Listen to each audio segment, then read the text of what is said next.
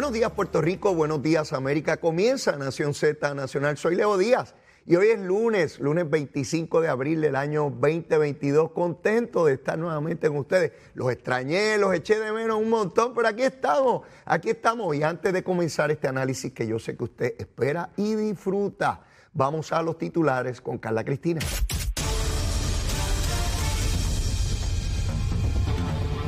Buenos días, soy Carla Cristina informando para Nación Z Nacional. De inmediato los titulares. La principal oficial de epidemiología del Departamento de Salud, Melissa Marzán, recomendó que debido al repunte de casos de COVID-19 las escuelas cancelen de inmediato las actividades deportivas y extracurriculares, tal como establece la guía para la prevención del virus. En otros temas, el representante popular y aspirante a la alcaldía de Guayama, Luis Narmito Ortiz, negó bajo juramento tener o haber tenido algún solar en terrenos de la Reserva de Bahía de Jobos en salidas y en la comunidad Las Mareas, como alega la también candidata Kia Rosario de León, y adelantó que erradicará una querella por difamación contra esta. De otra parte, la empresa Luma Energy ha gastado 2.4 millones de dólares en contratos con varias hospederías en la isla para alojar empleados, algo que el consorcio justificó mientras que el representante Luis Raúl Torres lo describió como desfilfarro, a la vez que emplazó al Senado a que apruebe una medida que ordena la cancelación del contrato del gobierno con la empresa.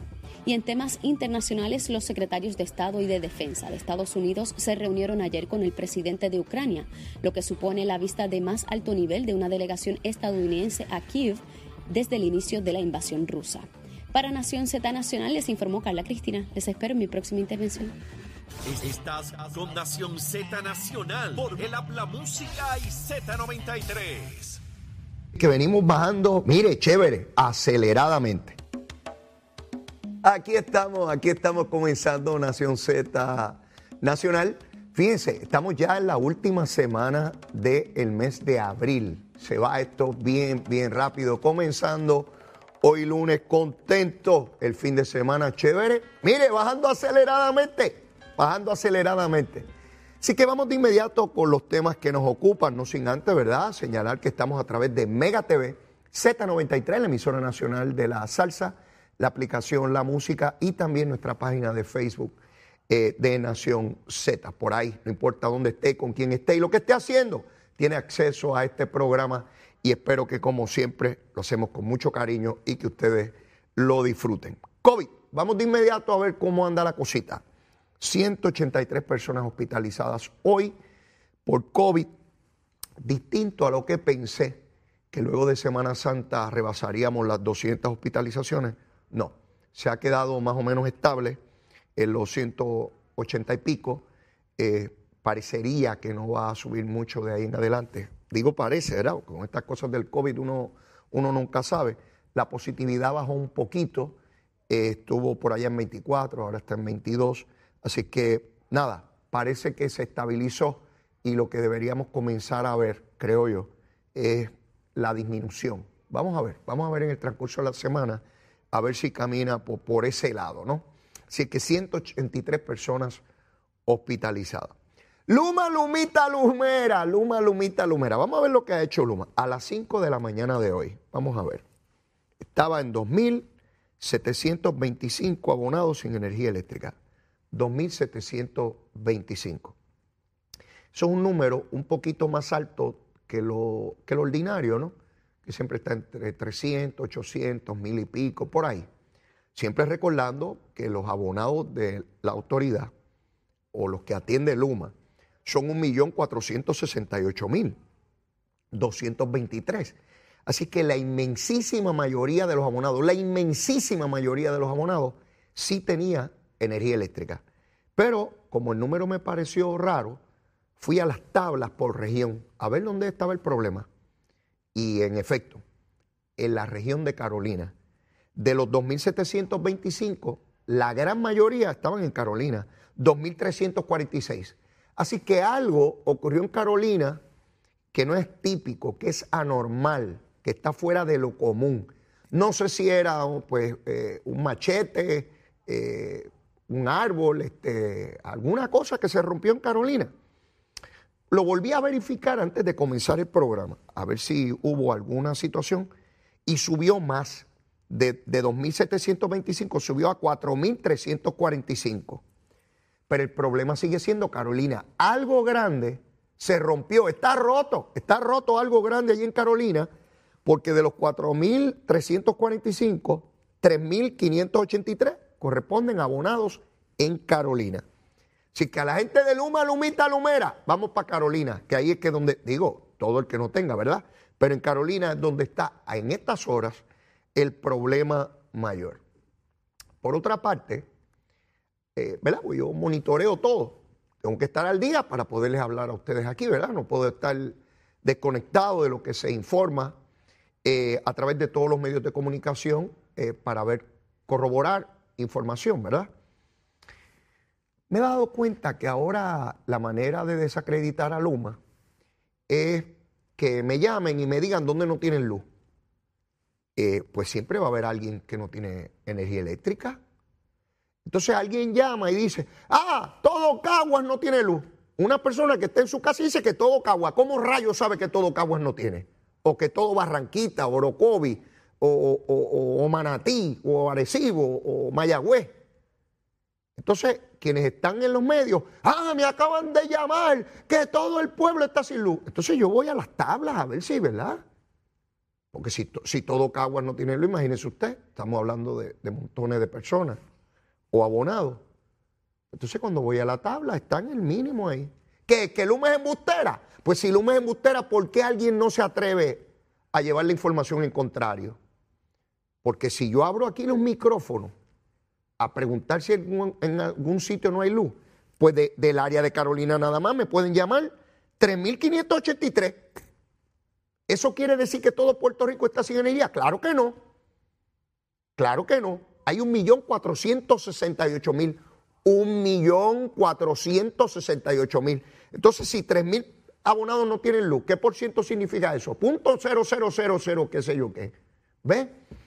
Pero es la manera de tratar de seguir desacreditando el trabajo que hace Luma. De hecho, hoy eh, en el periódico El Vocero hay una noticia de que Luma ha gastado una enorme cantidad de dinero en hoteles para personal de ellos y qué sé yo qué.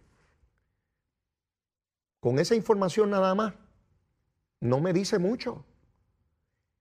¿Qué personas son? Eso es lo que se tramita en ese tipo de empresas aquí fuera de aquí. Eso es personal que se trajo de fuera de Puerto Rico. ¿Qué función tiene que hacer? Pues nada de esa explicación está. Nada. Claro, si yo veo que gastaron un hotel para hospedar a alguien, ah, bueno, ¿y por qué no los tiraron al mar? O en una choza, o debajo de un puente, para que no gasten chavos. ¿Qué no gasten los chavitos? Los chavitos. Sí, sí, todo el mundo velando dónde están los chavitos. Mire, los chavitos rigen la humanidad. Los chavitos.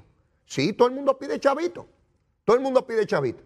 Y que no se metan los chavitos por ahí. Bueno, metieron a sus empleados en hoteles.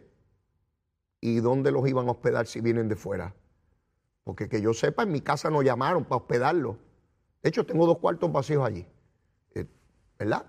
Llegan a casa. Ahora me tienen que pagar chavito porque de gratis no se van a quedar en casa. Yo no voy a estar fregando los platos. Yo frego muy bien para ellos de gratis. No me tienen que pagar chavito a mí también. Así que donde quiera tienen que pagar chavito.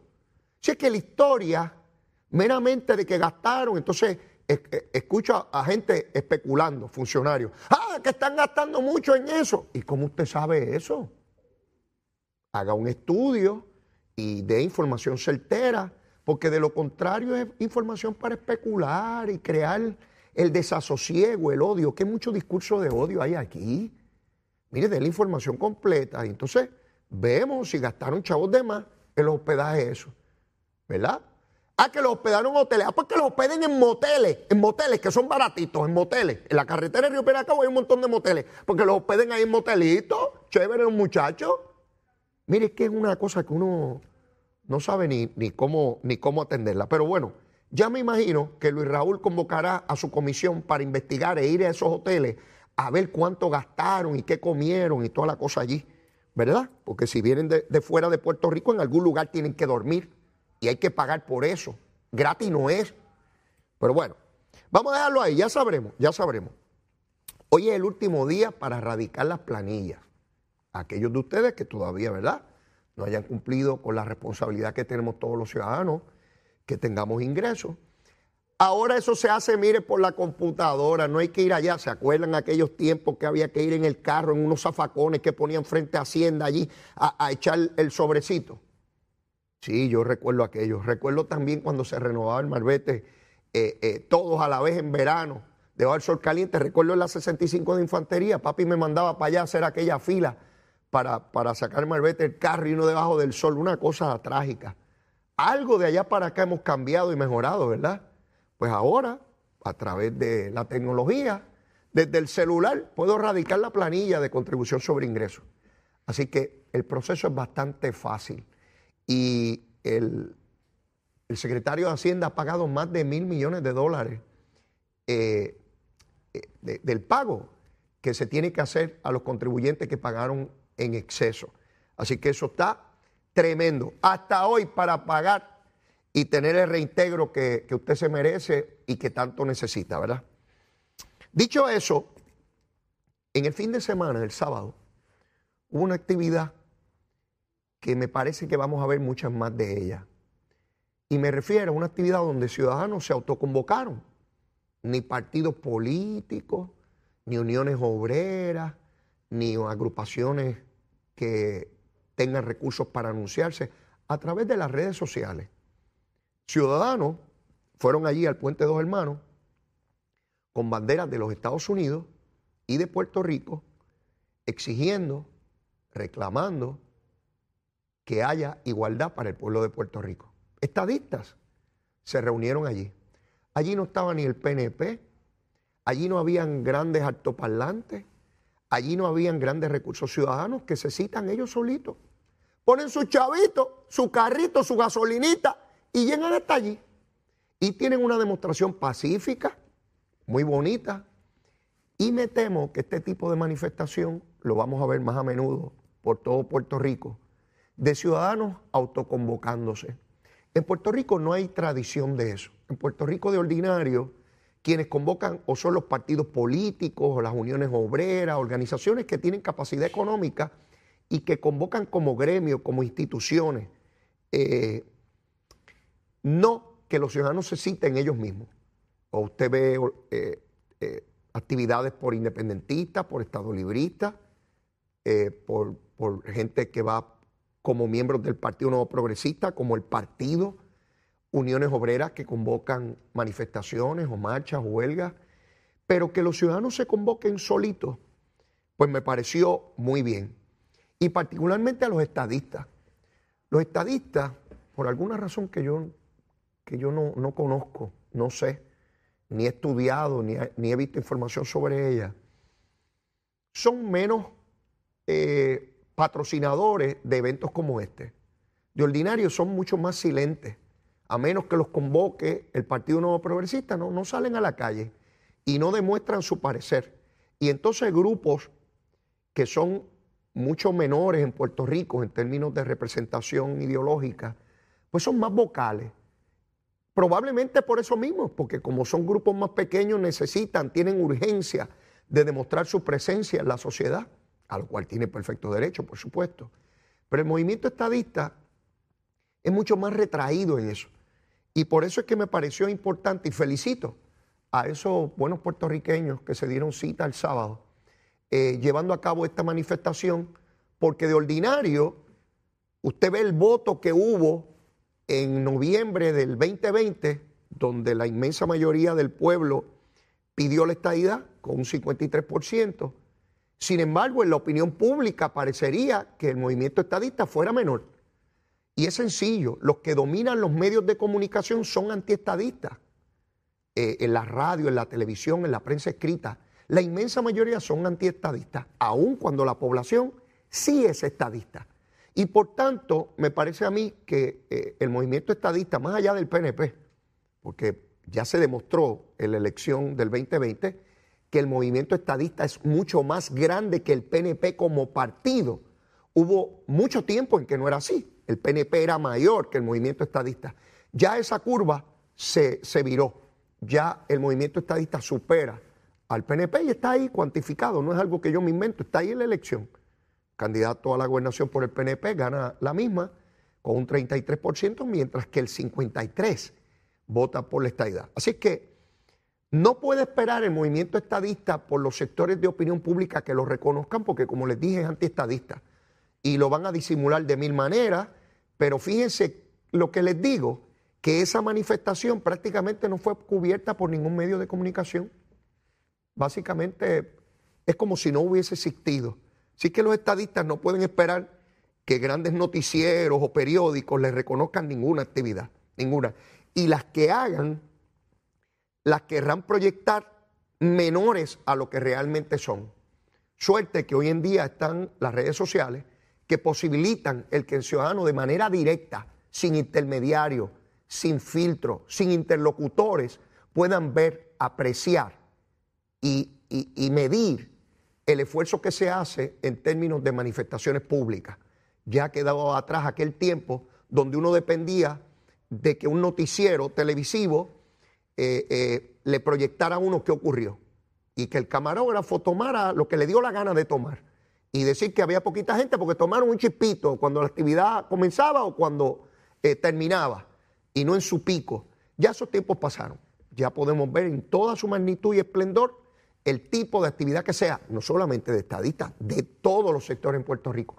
Quiere decir que se está democratizando el ejercicio de la opinión pública. No porque hayan sectores que hayan entregado el poder o el monopolio que por tantos años tuvieron, sino que necesariamente los mecanismos tecnológicos han permitido ese desarrollo. Así que enhorabuena, enhorabuena y nuevamente felicitar a esos puertorriqueños que se dieron cita el pasado sábado y espero que eso se empiece a, multiplicar, no solamente en el área metropolitana, en los distintos pueblos de Puerto Rico, eh, cuando quieran, que, por combustión espontánea, no porque se los pidió nadie, porque sintieron el deseo, la espontaneidad de expresarse en cada rincón del pueblo de Puerto Rico. Bueno, voy ahora con este asunto de Guayama. Ustedes saben que el alcalde de Guayama renunció eh, por que llegó a un acuerdo con la Fiscalía Federal para declararse culpable por delitos de corrupción se ha abierto un proceso para escoger dentro del Partido Popular a su sustituto. Eh, la ley establece que son los partidos los que lo escogen, ¿verdad? Al partido al cual pertenece la persona que renuncia. En este caso, al Partido Popular. Cuando estábamos hablando de Castaño y Guaynabo, había sectores que decían que había que abrirlo a todo el pueblo, que cómo era posible en un partido. Todos esos que decían eso están calladitos, desobando como la tortuguita. Ahora los populares nada más. Porque usted vea que hay mucho hipócrita ahí por ahí. Pero bueno, vamos a darle el hipócrita para más tardecito. Lo cierto es que Narmito, el representante, está aspirando a esa posición.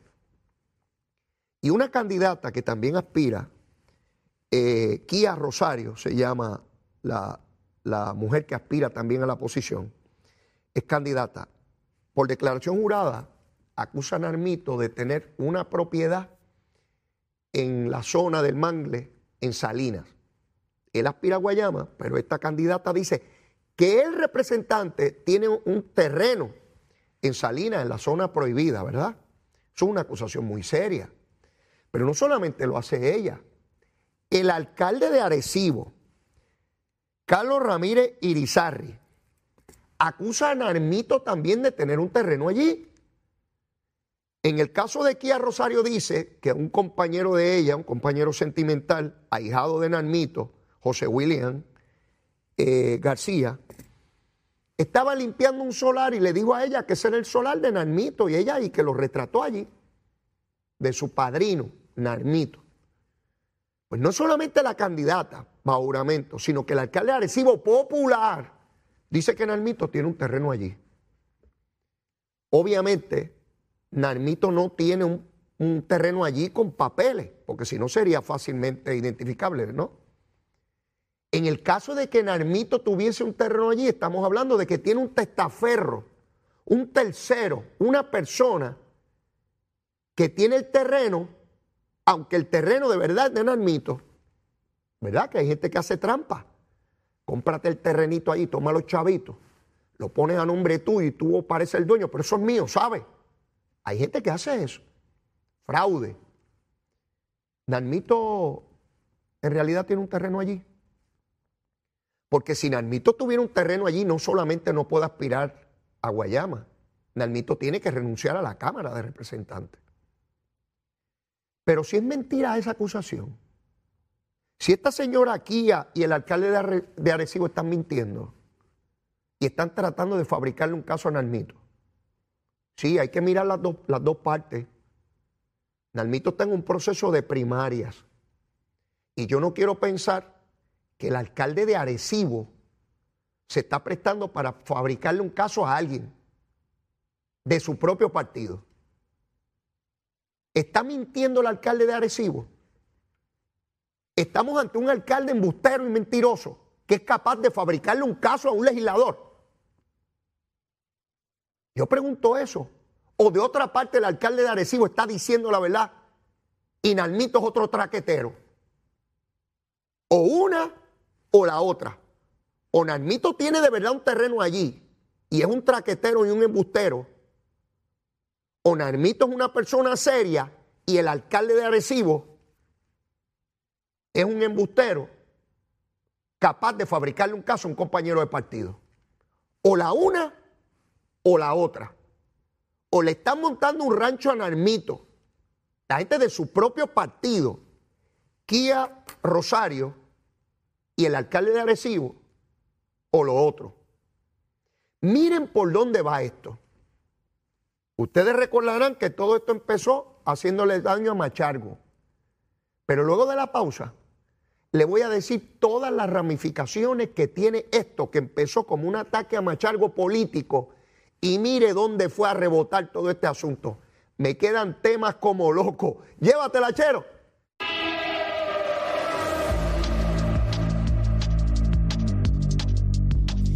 Buenos días, soy Carla Cristina informando para Nación Z Nacional. En el tránsito continúa el tapón en la autopista José Diego desde la zona de Atorrey, cerca de la salida hacia el Expreso Las Américas, hasta la entrada al túnel Minillas. En Santurce y congestionada también la carretera número 2, donde se reportó un accidente en el área de Santa Rosa que mantiene pesado el tránsito en la zona. Tapón también en las avenidas Los Más Verdes y Las Cumbres en su trayecto hasta Trujillo Alto y semipesado el Expreso Valdoriote de Castro, tanto en Carolina como en Santurce y ataponados tramos de la Avenida 65 de Infantería, Paseo de los Gigantes, el Ramal 8 y la Iturregui en Carolina, así como el expreso de Trujillo Alto en dirección a Río Piedras y semipesada la autopista Luisa Ferré en el área de Cupé y en Río Piedras, ambos en dirección a San Juan y pesada la 30 desde Juncos en dirección a Gurabo y Caguas. Más adelante actualizo esta información, ahora pasamos con el tiempo.